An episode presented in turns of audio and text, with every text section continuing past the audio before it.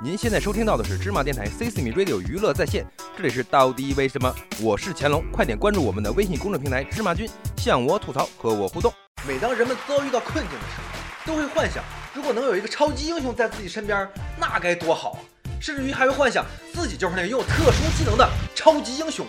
可是现实和幻想毕竟不在同一个次元里。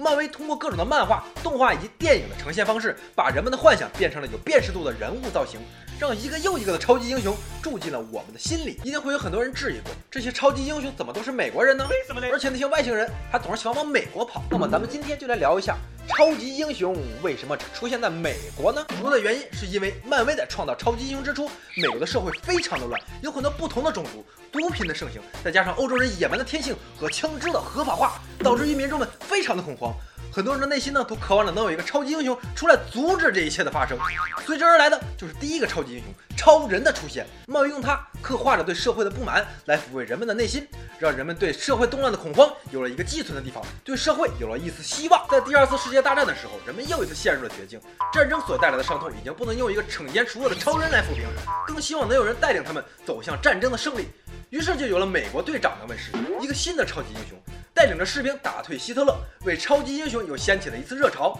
当时有很多美国大兵随身都会携带着美国队长的漫画，在打仗之余呢，都会靠看漫画来给自己鼓舞士气。随着和平年代的到来，一个又一个的超级英雄出现。其实这些超级英雄和中国的抗日英雄一样，一直经久不衰，就是为了让人们不再畏惧这些战争主义和恐怖分子。因为我们需要英雄，谁敢于与邪恶做斗争，谁敢于站出来惩奸除恶，做了我们想做又不敢做的事儿，那就是我们的英雄。其实这些超级英雄啊，是被搬上了大荧幕，才会被大家所熟知。也不光出现在美国，中国一样也有。最经典的《西游记》里面每个角色都有特殊的技能，还有小时候我们看过的《神笔马良》《哪吒闹海》《黑猫警长》和《葫芦娃》，细想起来呢，也能有几百个人物。如果这些也能有牛逼的特效团队进行制作，有好的导演拍出来搬上大荧幕，一定也非常的好看。要说这些超级英雄、外星人还有各种怪物，为什么总出现在美国呢？还有一个最根本的问题，就是美国呀，它是一个移民国家，它的历史呢并不多，过去的东西其实没有什么可拍的，所以就只能展望未来，通过人们对未来的幻想